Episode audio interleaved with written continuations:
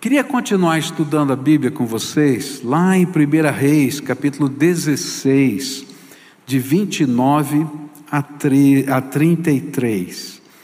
E o que a gente começou a estudar tem a ver com decisões. A vida é feita de decisões.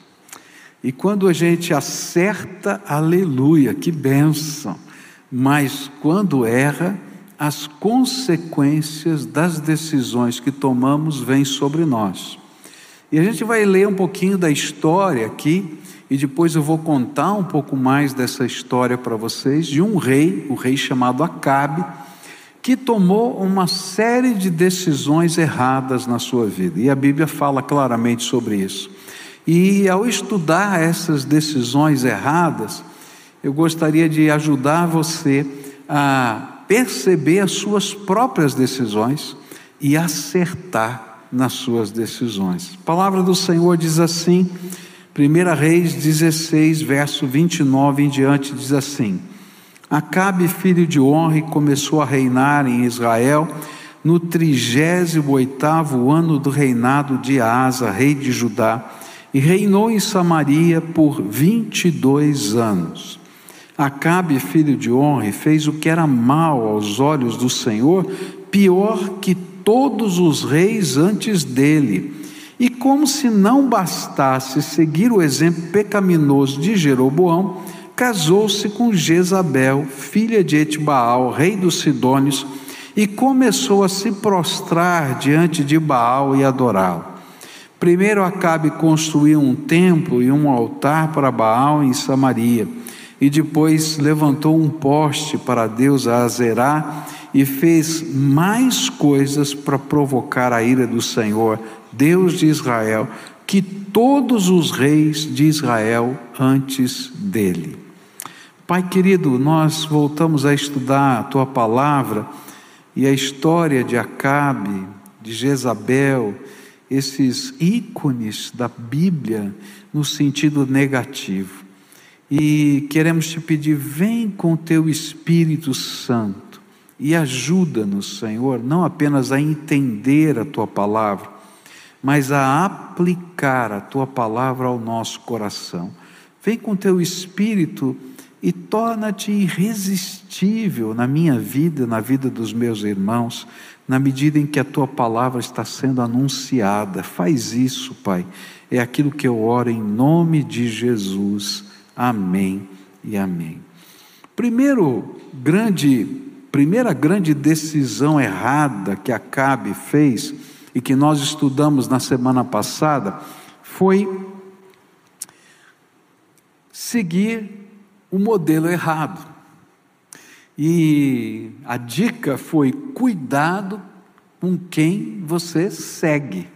Né? Hoje essa palavra seguir ficou muito, muito comum, né? Você segue pessoas nas redes sociais, né? Mas você segue modelos, exemplos, não apenas das redes sociais, mas da vida. Eu me lembro que quando eu tive que escrever a, as minhas teses, né, de, de doutorado, de mestrado e assim por diante, a primeira coisa que a gente tinha que definir era qual era o marco teórico. E você tem que dizer claramente para os seus avaliadores quem você segue, quais são as ideias que estão por trás daquilo que você vai escrever. Você foi influenciado por quem? Quais são os pensamentos? E o interessante porque esse não é um exercício muito comum na gente. A gente está vivendo a vida e a gente imagina que está seguindo a gente mesmo.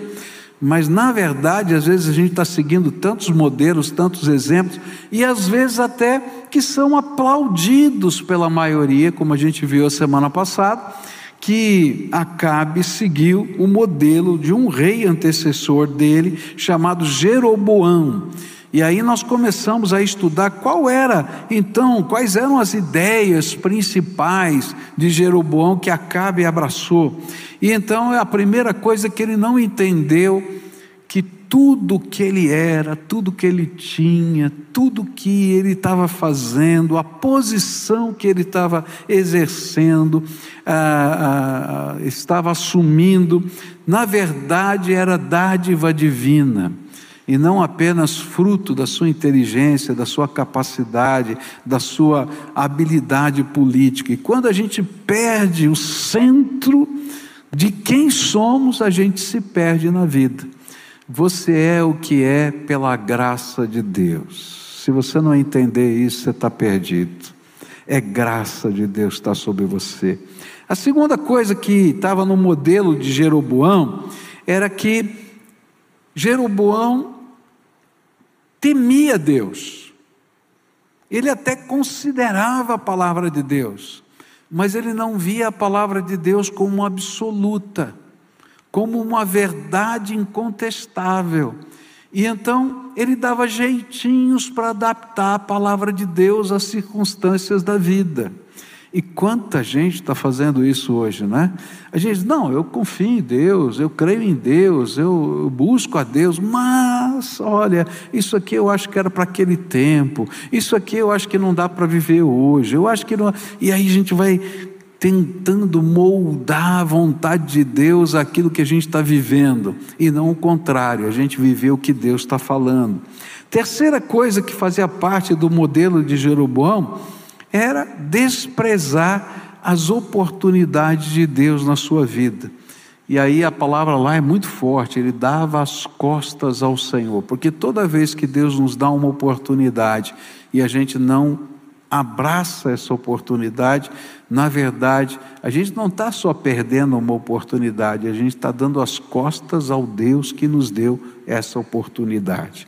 Mas nessa noite, eu queria voltar para o texto e ver a segunda decisão errada que Acabe fez. E diz assim a Bíblia: E como se não bastasse seguir o exemplo pecaminoso de Jeroboão, casou-se com Jezabel, filha de Etbaal, rei dos Sidônios, e começou a se prostrar diante de Baal e adorá-lo.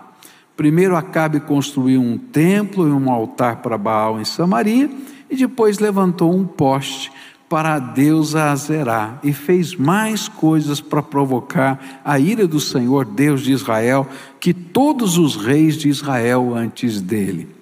A segunda decisão errada de Acabe foi casar-se com Jezabel. Que complicado casar-se com essa mulher chamada Jezabel.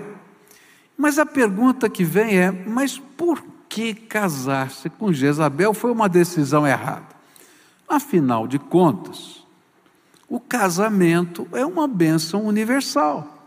Ou seja, Deus, quando criou o céu e a terra, Ele criou o homem e a mulher, e Ele criou uma bênção que se chama casamento para que através da família a gente possa abençoar e ser abençoado, abençoar as gerações futuras e ser abençoado no presente, porque isso faz parte do plano divino e família é uma bênção universal de Deus. Se você crê em Deus ou não crê, Deus quer abençoar você com uma família. Essa é a ideia que está na palavra de Deus. Então, se o casamento é uma bênção de Deus universal. Por que escolher Jezabel? Acabe quando escolheu Jezabel, ele cometeu um erro de decisão. Como é que funciona esse negócio? E aí é preciso entender que naquele tempo, muita gente entendia que Acabe tinha feito a melhor decisão da história ao casar-se com Jezabel. E eu vou explicar para você por que, que os seus conselheiros estavam aplaudindo esse casamento. Por quê? Porque ela era filha do rei Etbaal dos Sidônios. Sidom era uma cidade que ficava um pouquinho mais ao norte, lá de Samaria, e Sidom foi a primeira cidade fenícia a enviar navios para o mar aberto. E os seus navegadores podiam encontrar o seu caminho à noite pelas estrelas. Todo mundo naquele tempo navegava, mas eles faziam aquilo que era chamado de navegação de cabotagem. Você vai margeando, não é? A costa, e você vai vendo ali, ó, ali está a terra. Eles não saíam para longe. Mas os fenícios, e especialmente esse povo eh, da cidade de Sidom, que era uma cidade-estado, eles tinham desenvolvido a tecnologia de navegação através das estrelas, se orientando através das estrelas. Não tinha bússola naquele tempo, mas eles eram capazes de mapear ali o céu, marcar as estrelas. Essa aqui está no norte, essa aqui está no sul, aqui está no oeste, e eles assim conseguiam discernir o caminho que deviam seguir no meio do mar. E por isso, os fenícios se tornaram grandes comerciantes. Eles foram os primeiros a estabelecerem os contatos com, com os gregos. E, na verdade, os sidônios são mencionados várias vezes por Homero, dizendo que eles chegaram até a Grécia. E Sidom era famosa por seus artesãos, porque eles aprendiam coisas de lugares diferentes. Eles eram famosos pelo seu ouro, pela sua prata. Os seus é, caldeireiros, aqueles que trabalhavam né, preparando esses materiais, tinham desenvolvido tecnologias ou pegado tecnologias de outros povos. Eles tinham tecelões que tinham aprendido com outros povos, que faziam bordados e tingimentos que ninguém sabia fazer. E no período helenístico, eles se tornaram um dos maiores produtores de vidro do mundo. Os sidônios tinham colônias espalhadas pelo Mediterrâneo, na margem do Mediterrâneo, como entrepostos comerciais. E eles tinham muito dinheiro e muita influência. E então, por todas essas razões, os conselheiros de Acabe disseram: a casar com Jezabel, filha de Etbaal, rei dos Sidônios, vai ser uma bênção para a nossa nação. Você está abrindo as portas do mundo para o comércio da nossa nação. A nossa nação vai ficar rica. Nós vamos conseguir ter um aliado comercial, um aliado político, um aliado que vai ser maravilhoso para a nossa terra. Porém, aos olhos de Deus não era assim.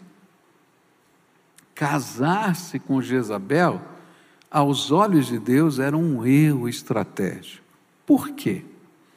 Porque a palavra do Senhor sempre proibiu que pessoas se casassem com outras que não tivessem Yahvé, o Deus Todo-Poderoso, como o Senhor dos seus corações. Toda vez que fala na Bíblia sobre casamento, Deus coloca um critério: que seja temente ao Deus Todo-Poderoso, de todo o coração e de toda a alma. É como se Deus estivesse nos colocando no jardim do Éden e dizendo assim: de todas as árvores desse jardim, você pode comer, mas dessa aqui, que é a árvore né, do bem e do mal, da ciência do bem e do mal, você não pode comer. E o diabo então chega para tentar Adão e diz, é, e Eva, melhor dizendo, e diz assim para Eva: você não pode comer de nenhuma árvore desse. Não, eu posso comer de todas menos dessa aqui. Ah, e por que, que você não pode? Porque Deus disse que não. É porque Deus é reacionário. Porque Deus não tem uma mente tão avançada. Porque Ele sabe que no dia que você comer dessa árvore, os seus olhos serão abertos e você vai ser como Deus. E nessa tentação, tanto Adão quanto Eva caíram. Sabe, nós não somos nunca como Deus, nós somos só criatura. Deus é o Todo-Poderoso Criador. Não dá, não tem jeito. Essa é balela do, do inimigo. E às vezes a gente olha para a vida com o olhar de Adão e Eva na tentação. Eu posso escolher tudo, eu posso fazer tudo, porque afinal de contas eu sou dono do meu nariz, eu faço o que eu quiser. De fato, você é dono do seu nariz e faz o que quiser, mas as consequências vêm à luz das suas decisões. Então, o grande erro começou aí, porque ele desobedeceu um princípio de Deus.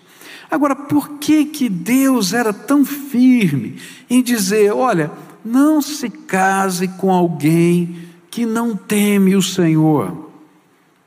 Porque Deus sabia que isso poderia interferir na fé dessa pessoa. Ah, mas eu sou firme. É. Mas há alianças que a gente faz que são tão profundas, tão intensas, que geram pesos tão grandes sobre a nossa vida, que a gente às vezes não sabe como lidar com essas alianças. E ele disse: Olha, toma cuidado, porque se você caminhar por esse caminho, você vai sofrer tentações que você não precisaria sofrer. Alguém vai me dizer, mas pastor, eu me converti assim, já estou casado, como é que fica? A palavra de Deus diz assim: cada um permaneça no estado em que foi achado pelo Senhor e através da sua oração, da busca ao Senhor, você consagre a sua casa ao Senhor. Agora você vai ter batalhas que outros não terão. É isso que a Bíblia está dizendo. Uma segunda razão porque Deus não queria que esse tipo de aliança acontecesse era porque, de alguma maneira, as gerações futuras seriam afetadas pela criação tendo duas vertentes diferentes. Você imagina, no caso aqui, Acabe dizendo que adora ao Deus Todo-Poderoso, o único Deus que existe no universo, porque Ele é o único Deus, não existe outro Deus. E Jezabel com seus filhos dizendo: Eu adoro a Baal, eu adoro a Azerá, e eu ainda faço bruxaria. Depois eu vou explicar um pouquinho disso, porque eu acredito nesse negócio de mandinga, tá? Como é que fica a cabeça dessa gente? E o Senhor está dizendo: olha, não é por aí. O interessante é que, apesar dos conselheiros de Acabe terem falado que isso era uma boa estratégia, porque na verdade, na verdade, eles estavam copiando a estratégia de Salomão. Mas essa estratégia de Salomão foi a derrota da vida de Salomão e o motivo da divisão dos reinos.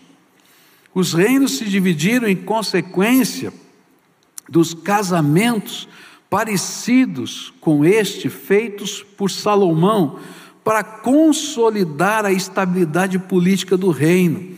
Porém, o fim foi em uma idolatria assumindo o controle da nação, e por causa disso Deus disse: Vou tirar dez tribos da mão dos filhos de Davi e vou passar para outro, porque eles não honraram o meu nome e não me, me obedeceram.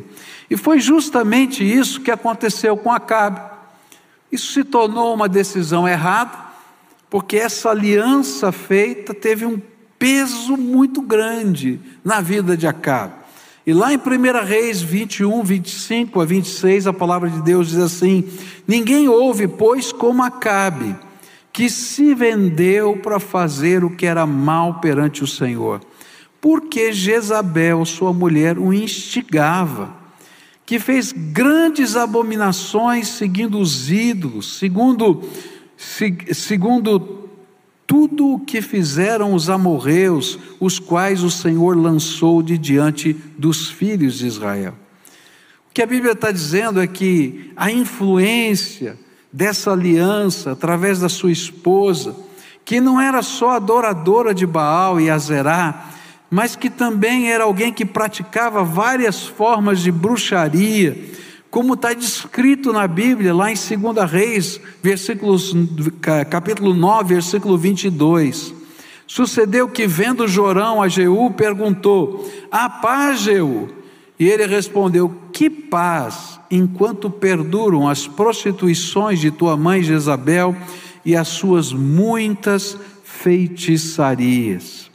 E aí a gente vai descobrir que nessa, nesse sincretismo religioso que estava ali dentro da casa de Acabe, ele se perdeu.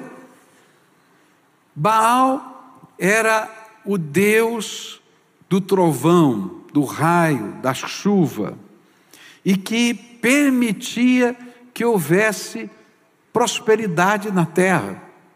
Ele era o senhor da terra, essa era a ideia do Deus Baal. E então todos os povos cananeus adoravam a Baal nesse sentido, para ter prosperidade. Azerá era a deusa da fertilidade, e os cultos a Azerá eram cultos licenciosos, onde geralmente existiam sacerdotes e sacerdotisas que eram prostitutos cultuais. E o que acontecia na adoração a Azerá? Então, o homem da casa se prostituía com a sacerdotisa, mas a mulher da casa se prostituía com o sacerdote Azerá. E com essa união carnal, eles acreditavam que havia uma bênção de fertilidade sobre os campos, sobre a vida, sobre a família e assim por diante. E aquilo virou uma bagunça. E por isso que aqui está dizendo ó, as prostituições de Isabel e as suas bruxarias. Mas no meio de tudo isso, havia a ideia de que você podia controlar os espíritos, as forças da natureza. E esse controle dos espíritos, da força das forças da natureza, envolviam invocações, envolviam trabalhos, coisas assim, para que de alguma maneira as pessoas fossem afetadas, alguma maneira as pessoas fossem tocadas, de alguma maneira houvesse uma intervenção espiritual na vida, no, no dia a dia e no, no trabalho das pessoas. Isso é muito parecido com a ideia das oferendas em alguns cultos afro que a gente tem no Brasil, onde você faz determinados trabalhos com determinados propósitos, né? Eu estava passando pela rua aqui, né? E isso não somente em alguns cultos afros, mas em outros tipos de, de crenças que existem aqui no Brasil. Tinha um, no poste um, um, quadrinho aqui, né? E dizia assim: o número do telefone dizia assim: olha, se você quer um trabalho para conseguir o amor da sua vida, me procure, tá? Que garantido, trabalho garantido, né? Gente, esse negócio é do diabo, é isso que a Bíblia diz, tá? Porque quando a gente começa a estudar isso, a gente vai ver que essa, essa questão realmente foi, foi trabalhada por Deus como diabólica, como abominável. Lá em Deuteronômio, capítulo 18, versículos 10 a 12, a Bíblia diz claramente isso. Não se achará entre, entre ti quem faça passar pelo fogo o seu filho ou sua filha. Alguns cultos cananeus tinham como oferenda o filho primogênito ou a filha primogênita, que era lançada num Deus feito de ferro, que era cheio de madeira, e ele ficava incandescente, e aquela criança era lançada ali para morrer queimada, como oferenda aos deuses. E a Bíblia diz: nem adivinhador, nem prognosticador, nem agüeiro, nem feiticeiro, nem encantador, nem necromante, nem mágico, nem quem consulte os mortos, pois todo aquele que faz tal coisa é abominação ao Senhor, e por estas abominações o Senhor teu Deus os lança de diante de ti. O que a Bíblia está ensinando para a gente é que quando a gente se afasta de Deus, quer seja por uma influência de uma aliança, ou quer seja por uma decisão própria da nossa vida, a gente começa a seguir caminhos sob os quais nós começamos a receber influências do maligno na nossa vida. Tem gente que não acredita que o diabo existe, o diabo existe sim. E tem muita gente servindo ao diabo e coisas que a gente não consegue entender começam a acontecer na vida das pessoas que buscam estas coisas, acham que têm o controle dos espíritos, mas na verdade são dominados, são influenciados e às vezes até possessos dessa maneira. Anos atrás, é, conheci uma senhora, e essa senhora cresceu dentro de uma, uma seita afro, e ela não conhecia nada além daquilo. E uma vez, dentro de uma das cerimônias que ela fez, fez lá uma roda de fogo, e ela tinha que dançar naquela roda de fogo, é, possuída por espíritos. E os seus paramentos, as roupas que ela usava, pegaram fogo, ela quase morreu queimada. E quando viveu aquela situação, surgiu uma dúvida no coração dela. Ela perguntou assim: Que Deus é esse que eu estou adorando e tenta me matar? E aí um dia ela estava no ônibus na cidade de São Paulo e ela fez uma oração. E como é tremendo quando a gente clama ao Senhor. A Bíblia diz que todo aquele que clamar ao Senhor vai ser salvo. Está lá no livro de Joel. E ela, sem entender nada, ela fez uma oração. Deus, se existe um Deus diferente daquele que eu adoro,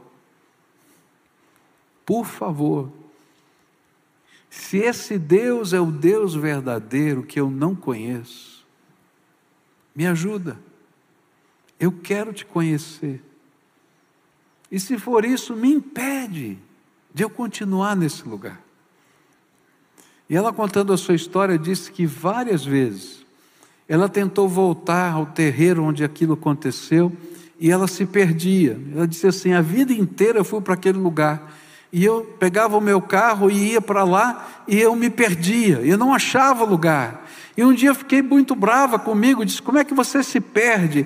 E esse Deus que eu não conheço, falou no meu coração: Você não pediu para mim te impedir, eu estou te impedindo. E ela então disse: De hoje em diante eu não vou mais, mas o Senhor, eu quero te conhecer, fala para mim. E aí foi interessante porque ela foi trabalhar numa loja, ela era nova funcionária, e um vendedor da loja do lado dela era um crente em Jesus. E ele começou a pregar o Evangelho para ela. E ela ouviu o Evangelho de Jesus, começou a frequentar a igreja, começou a participar dos cultos, mas um dia ela ficou doente. E aí esse senhor disse para mim, pastor, ela está doente, está no hospital, está mal. E eu então fui lá visitá-la. E quando eu estava no carro, dirigindo o carro, o Espírito Santo falou para mim assim: ela não está doente, isso é um ataque de Satanás na vida dela. Você vai orar por libertação, ela vai ser curada. Eu falei, tá bom, Senhor. Cheguei no hospital e falei, Senhor, como é que eu vou orar aqui? Porque ela vai manifestar demônios, vão me expulsar desse hospital aqui. Como é que eu vou explicar uma pessoa endemoniada aqui? Eu falei, Senhor, prepara uma oportunidade. Eu falei com ela, li a palavra e disse: Quando você sair, eu vou te visitar. Falei para esse senhor que era companheiro dela: ó, Quando ela sair, você me liga que eu vou visitar. E aí então ele falou: Ela saiu hoje do hospital. Cheguei na casa dela e falei: Olha, moça, você não está doente, você vai ser curada hoje, porque isso é um ataque do maligno. Mas hoje também você vai ser liberta dessas coisas todas que você anda buscando na sua vida, porque hoje Jesus vai fazer algo extraordinário em você. E aí, quando eu comecei a orar, se manifestaram os demônios. Eu nunca vi uma cena como aquela. Aquela senhora começou a rodar por cima dos móveis. Eu nunca vi um negócio desse. Era uma coisa muito estranha. E eu vi aquela senhora rodando por cima dos móveis e disse: Jesus, ela vai se machucar. E eu falei: Senhor, manda os teus anjos aqui, amarra esses demônios. E ela ficou deitada no chão, com os braços assim, ela fazia assim, assim, como se estivesse amarrada, e não saía. Eu falei: Obrigado, Senhor. E cheguei no ouvido dela e comecei a repreender Satanás. E aquela mulher foi liberta, foi curada, nunca mais teve nada daquilo que ela teve, porque Jesus é poderoso e faz coisas extraordinárias. Agora, por que, que eu estou falando isso? É porque às vezes nós tomamos decisões erradas, porque somos influenciados E às vezes as influências vêm das alianças que nós firmamos.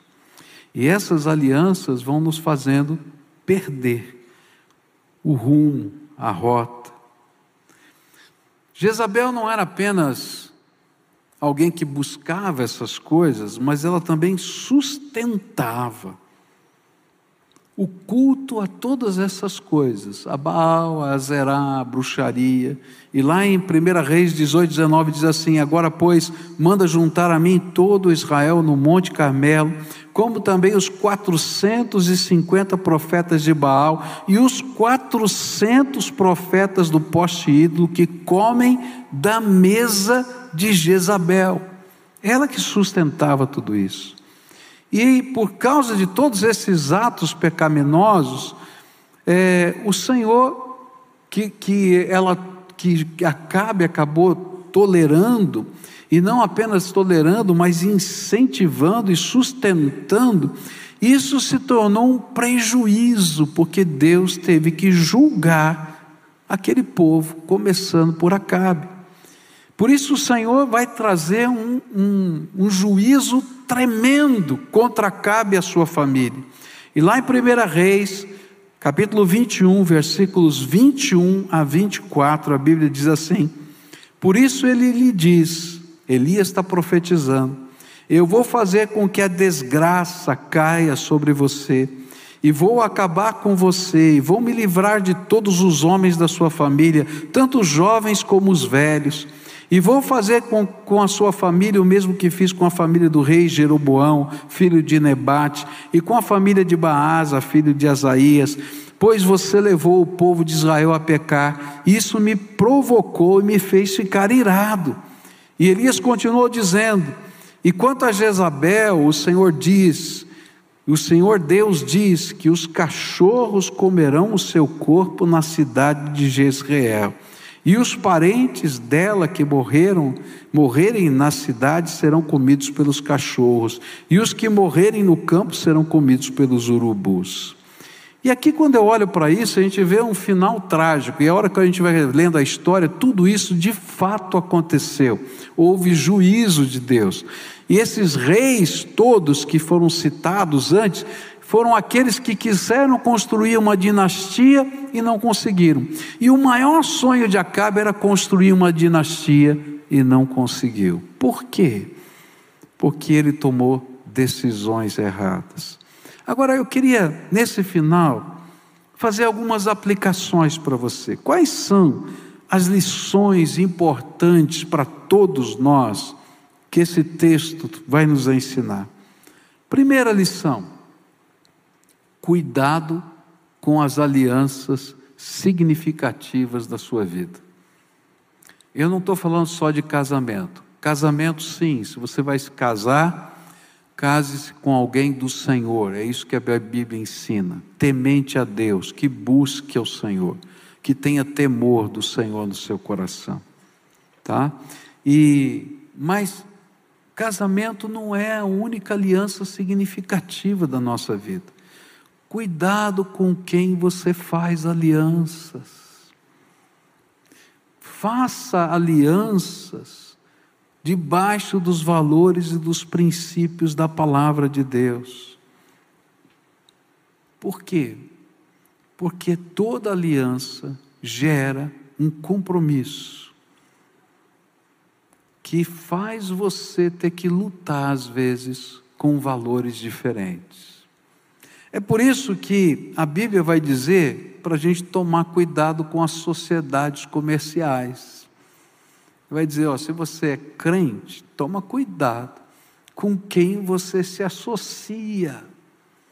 Porque você vai ter valores que nem todo mundo vai aceitar. Por exemplo, a Bíblia diz lá em 2 Coríntios, capítulo 6, versículos 14 a 18: Não se ponham em julgo desigual com descrentes Pois o que tem em comum a justiça e a maldade? Ou que comunhão pode ter a luz com as trevas? Que harmonia entre Cristo e Belial? Que há de comum entre o crente e o descrente?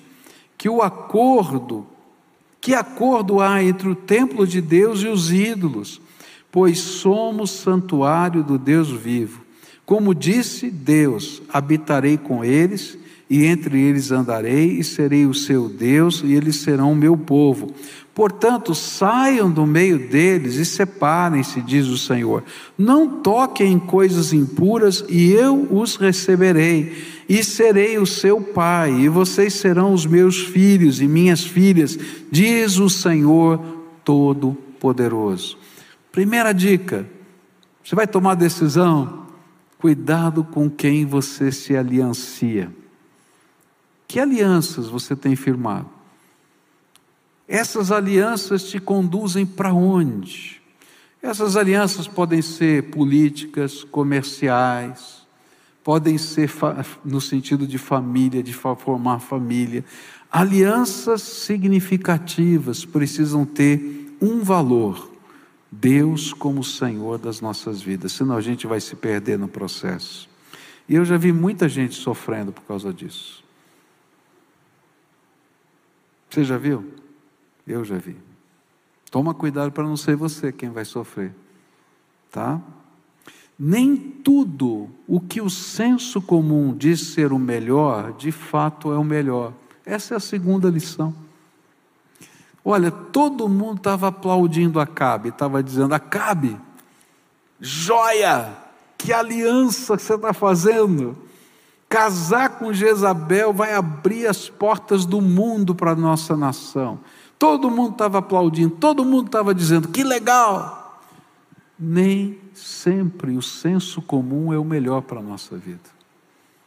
E é por isso que um crente no Senhor Jesus Cristo, alguém que teme a Deus, vai aprender a ouvir a voz de Deus. Você tem que dobrar o joelho, querido. Tem que perguntar para Deus. Tem que ouvir a palavra do Senhor no seu coração. Tem que tomar decisões à luz dessa palavra, mesmo que pareça aos olhos humanos uma perda. Porque na verdade, a gente nunca perde com Deus. Porque quando a gente anda com Deus, a graça, a misericórdia e o poder de Deus nos acompanham todos os dias. E se Deus é por nós, quem será contra nós, queridos? Então, toma cuidado, porque nem sempre o senso comum é o melhor. E a gente precisa aprender a julgar o que é melhor para a nossa vida à luz da palavra de Deus e dos valores do Senhor na nossa vida. Terceira lição que esse texto me ensina: cuidado com o sincretismo religioso que está aqui nos nossos dias. Nos nossos dias, a mensagem que a gente escuta é a seguinte: todos os caminhos levam para Deus.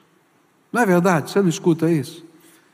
Mas a Bíblia diz que não é verdade. A Bíblia diz que só tem um caminho e Jesus disse qual era o caminho. Ele disse: Eu sou o caminho, a verdade e a vida, e ninguém vem ao Pai senão por mim. Não tem muitos caminhos, só tem um caminho que é Jesus. E eu vou dizer para você que esse caminho é estreito.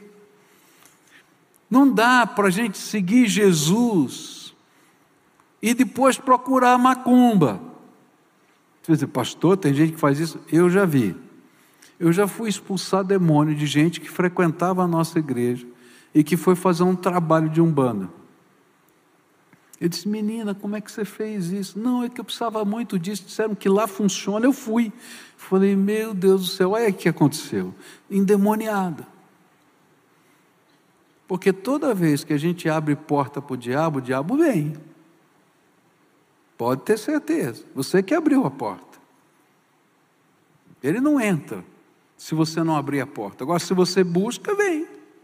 Sincretismo religioso é quando a gente faz essa mistura. Deus não está nessa mistura, não, viu? Ele é único. Ele não aceita mistura. Ele não aceita. Ele quer ser o único. A relação que Deus tem conosco é única. Imagina você, né, se você ama alguém, sinceramente, de verdade, e essa pessoa diz para você, estou falando de marido e mulher, né, que ama você, mas quer amar mais duas, mais três, mais quatro, dá certo isso? eu vou dizer que não, de jeito nenhum. Pode ser de um lado ou do outro, não quero nem saber.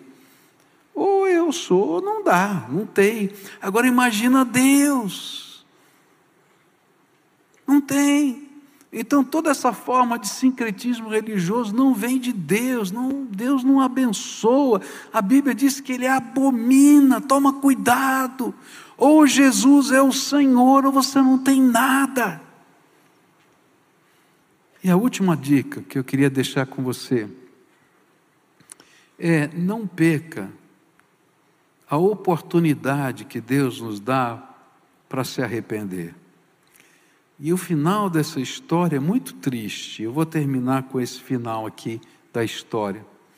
É porque Deus dá para Cabe e para Jezabel uma grande oportunidade. Um dia Elias chega para eles e diz assim: Vamos fazer um teste? Você está adorando a Zerá? Você está adorando a Baal? Vamos fazer um teste? Qual é o Deus verdadeiro? Vamos fazer um dia de culto. E a gente vai fazer uma oferenda, um altar. E a gente vai colocar os animais que vão ser colocados no altar. E os profetas de Baal e Azerá comecem a invocar o seu Deus. E se Baal e Azerá são os deuses verdadeiros, ele que mande fogo do céu para consumir o que está no altar. Afinal de contas, Baal era o deus do trovão, mandasse um raio que viesse. Eles disseram: vamos lá, vamos fazer. E a Bíblia diz que desde o nascer do sol até meio-dia eles ficaram invocando os seus deuses, se cortando, fazendo mandingas e nada aconteceu. E Elias então disse: Olha, para ficar mais interessante, tragam muita água. E aí começaram a jogar água na lenha, água nos, nos, nos sacrifícios, tanto que tiveram que cavar em volta do altar uma valeta para a água que escorria ficar circulando ali. E aí ele fez uma oração: Senhor, revela quem tu és. E aí veio o fogo do céu e consumiu aquele altar. Tanto que todo o povo que estava lá para ver aquela disputa começou a gritar: Perdão, Senhor, só Deus é o Senhor, só Jeová é o Senhor, o resto não existe, só Ele, só Ele. E aí então, todos aqueles profetas foram exterminados. Mas sabe o que aconteceu? Nem Acabe, nem Jezabel se converteram. Tem gente que às vezes está tomando decisão errada e no meio dessas decisões erradas, Deus intervém com misericórdia e diz: Filho, eu tenho um plano para a tua vida. Olha só, estou fazendo um milagre, estou fazendo algo extraordinário, eu estou colocando a mão de poder, acorda. Todo mundo à nossa volta vê, mas o coração endurecido levanta o nariz. Sabe o que Jezabel faz? Ela manda um bilhete para Elias e diz assim: Você acabou com a adoração de Baal e Azera aqui. Agora eu vou acabar com a tua vida. Não adianta você se esconder que eu vou matar você. Coração duro é aquele que Deus fala e não quer ouvir.